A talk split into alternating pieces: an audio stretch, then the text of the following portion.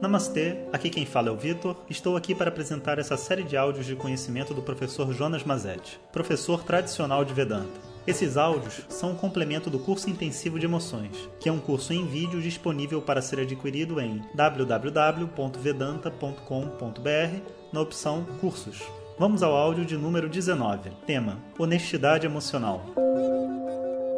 Om Shri Guru Namaha Harihi Om. Hoje a gente vai conversar sobre a honestidade de uma maneira diferente do que a gente está acostumado. Nosso conceito de honestidade vem de um sistema de justiça que julga as pessoas como boas e más, certo e errado, e que logicamente é seguido de mérito, recompensa, punição e sofrimento. Quando a gente fala uma pessoa é honesta, na nossa sociedade a gente se refere a uma estrutura de julgamento. Mas a verdade é que essa forma de pensar sempre dá a possibilidade de violência e nutre violência das pessoas. Pois a gente encontra uma maneira de fazer com que a violência seja aceita e seja até prazerosa. Afinal de contas, você foi desonesto comigo. Você está errado e você merece esse sofrimento. É um prazer sádico. Nós não estamos interessados em se conectar com as pessoas, sentindo prazer na punição das outras pessoas.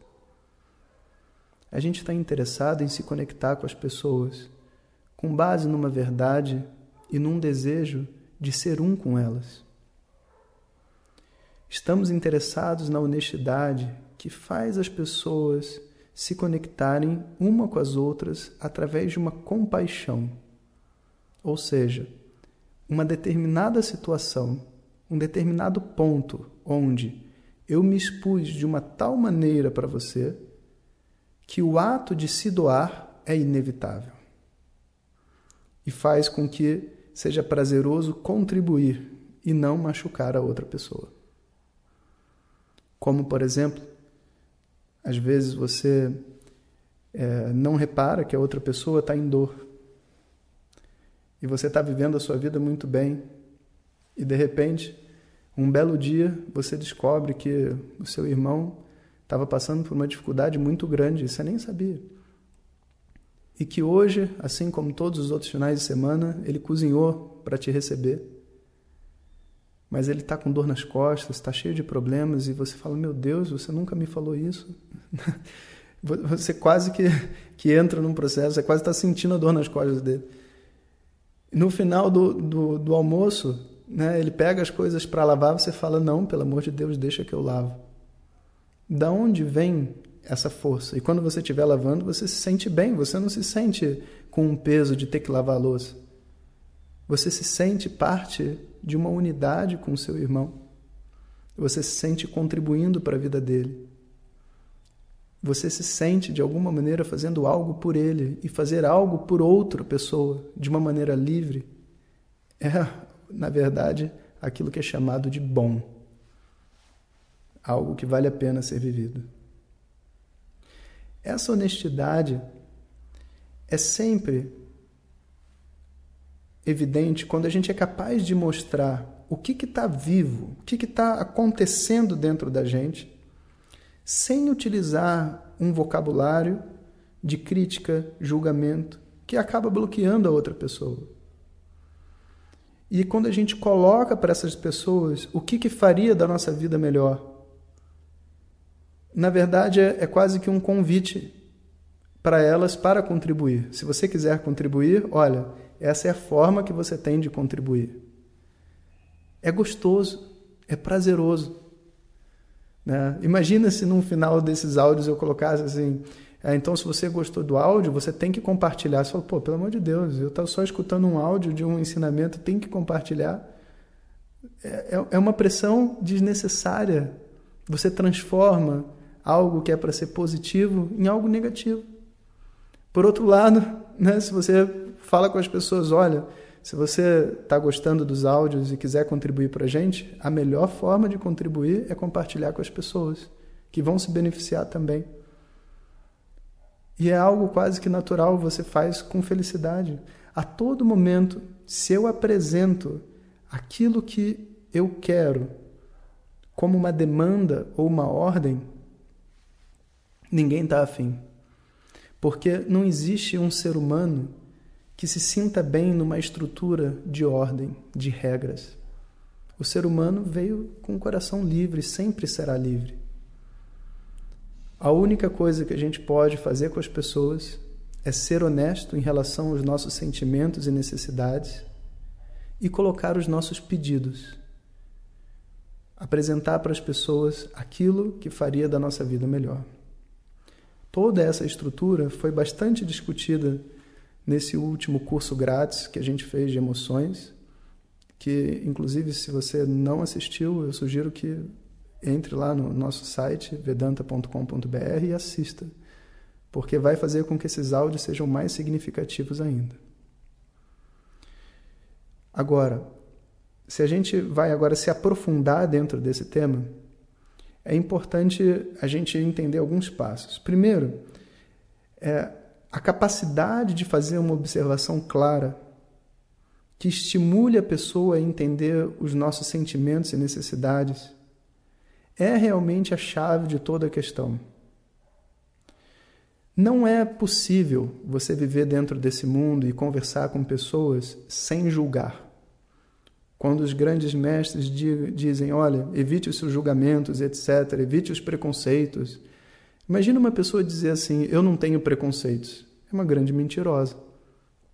Todos os conceitos são preconceitos. Foram preconcebidos por você antes de entrar numa situação. O preconceito não é porque você, sei lá, gosta de uma minoria. Não é isso. O preconceito ele existe a todo momento na mente, para tudo. Até vai ter um tipo de aranha que quando você olhar você já quer matar, porque ela é venenosa e perigosa. É um preconceito. E cabe a nós ter dentro, dentro de cada um, uma flexibilidade para ser capaz de olhar para todos os nossos conceitos sem que eles se transformem num preconceito. Um conceito que seja tão forte que impeça a gente de enxergar uma realidade que esteja do lado de fora. O Swami Dayananda, meu mestre, com quem eu convivi na Índia por muitos anos, ele frisava a importância de como que a gente precisa aprender a julgar sem ser um julgador. Uma pessoa cujos comportamentos seja simplesmente baseado nos seus julgamentos. Ele dizia assim em inglês: It's inevitable to judge. É inevitável julgar. But we need not be judgmental. Mas a gente não precisa ser, entre aspas, um julgador. A gente não precisa ser a todo momento uma pessoa que age baseado nos seus julgamentos. A observação sempre vem em algum nível de julgamento. Mas esse julgamento pode ser limpo de opinião sujeito à revisão. Ele pode contestar conceitos sociais. E aí a gente vai dizer que nesse ponto não é um julgamento, é uma observação. Numa empresa, por exemplo, que tem uma avaliação de performance de empregados, os chefes são instruídos a observar o trabalho ao longo do ano e o comportamento né, dos empregados e vai definir índices para atribuir se a pessoa está indo bem, está indo mal, em cada um dos itens. E conversar com eles profissionalmente, teoricamente, para eles crescerem. Geralmente, é a fase da época do ano da empresa que é assim mais cheia de conflito. É um momento de tensão. O momento onde você vai ser avaliado é um momento de tensão. Olha que absurdo. O momento onde você tem a oportunidade de conversar com uma outra pessoa sobre o que você está vivendo, o seu desempenho e o que você pode fazer de melhor. É o pior momento do ano. Por quê? Porque a linguagem que as pessoas usam para se conectar não é uma linguagem livre de julgamentos.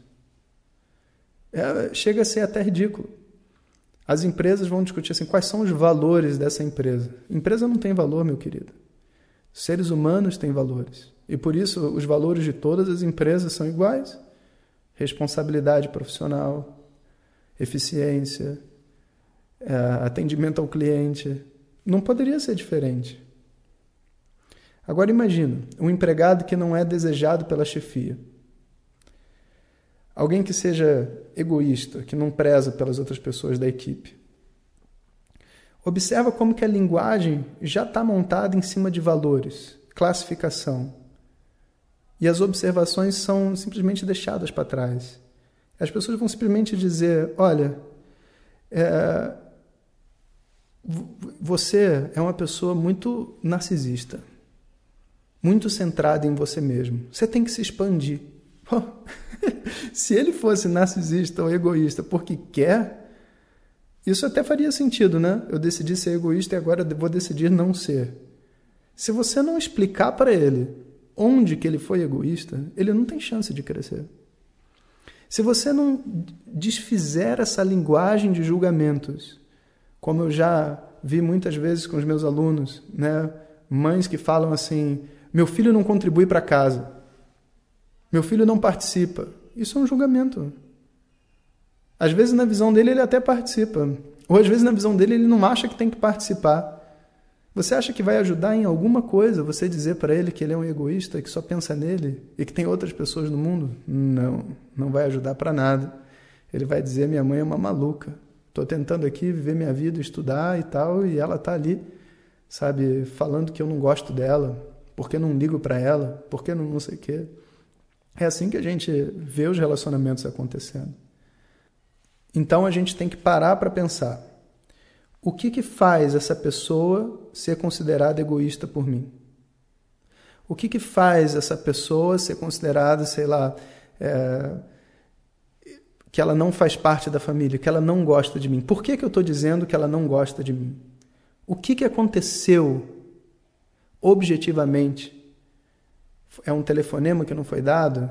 É, um, é algo que ela pegou para ela que deveria compartilhar com os outros? Algo tem que ser dito e essa observação tem que ser muito clara. Mas em geral isso não é fácil, porque a nossa mente ela passa muito tempo criando julgamento e classificando as pessoas, principalmente quem está do lado da gente o tempo inteiro. Então, às vezes, a gente está lidando com uma pessoa ali, falando para ela que ela é assim desde pequeno. Imagina isso. Desde pequeno você é assim egoísta. Bom, mãe, então a única solução é o suicídio. Porque se desde pequeno eu sou assim, nunca evolui em nada. Como que eu vou mudar se desde pequeno eu sou assim? Por que, que você está reclamando se desde pequeno eu sou assim? Você já devia saber. Nem faz sentido esse tipo de conversa, esse tipo de, de colocação.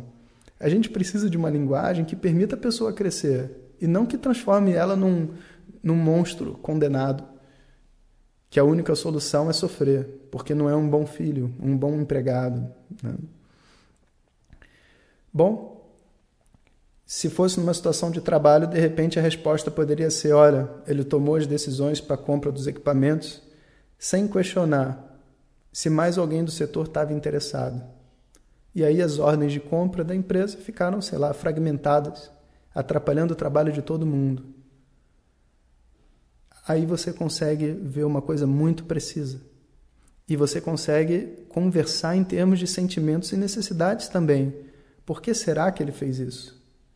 Mas leva um tempo até a gente achar exatamente o que aconteceu e ser capaz de se expressar nessa linguagem.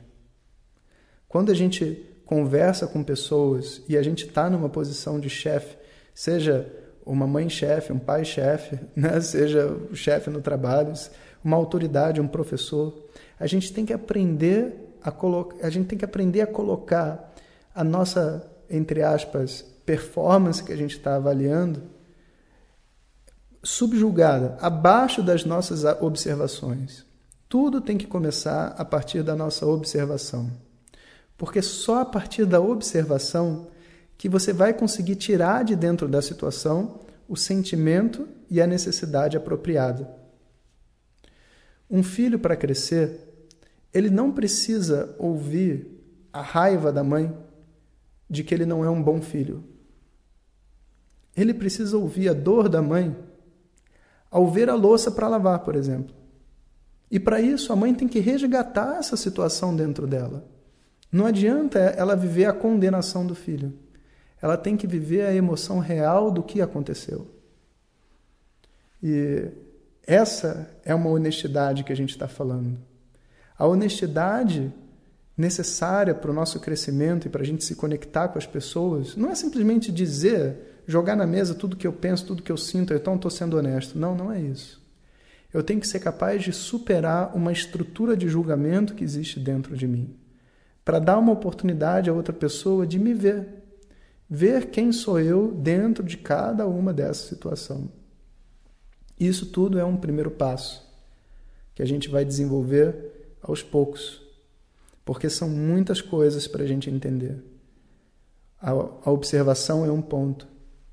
Evitar certas palavras-chave, palavras críticas, palavras que geram bloqueios imediatos nas outras pessoas é extremamente importante. Se eu não tiver essa habilidade ao falar, a outra pessoa nem termina de escutar a frase, porque você usou uma palavra, por exemplo, que talvez desperte nela um, uma defesa. Então, a comunicação para que ela possa ser empática, ela sempre vai apresentar um grande desafio. Um desafio de tentar me fazer verdadeiro para outra pessoa e tentar receber a outra pessoa verdadeiramente. Isso é a honestidade emocional. O rompimento das minhas barreiras internas de julgamentos para poder me conectar com uma outra pessoa de verdade. Om Sahanavavatu भवतु सहनौ भुनक्तु सह वीर्यङ्करवावहै तेजस्विनावधीतमस्तु मा विद्विषावहै।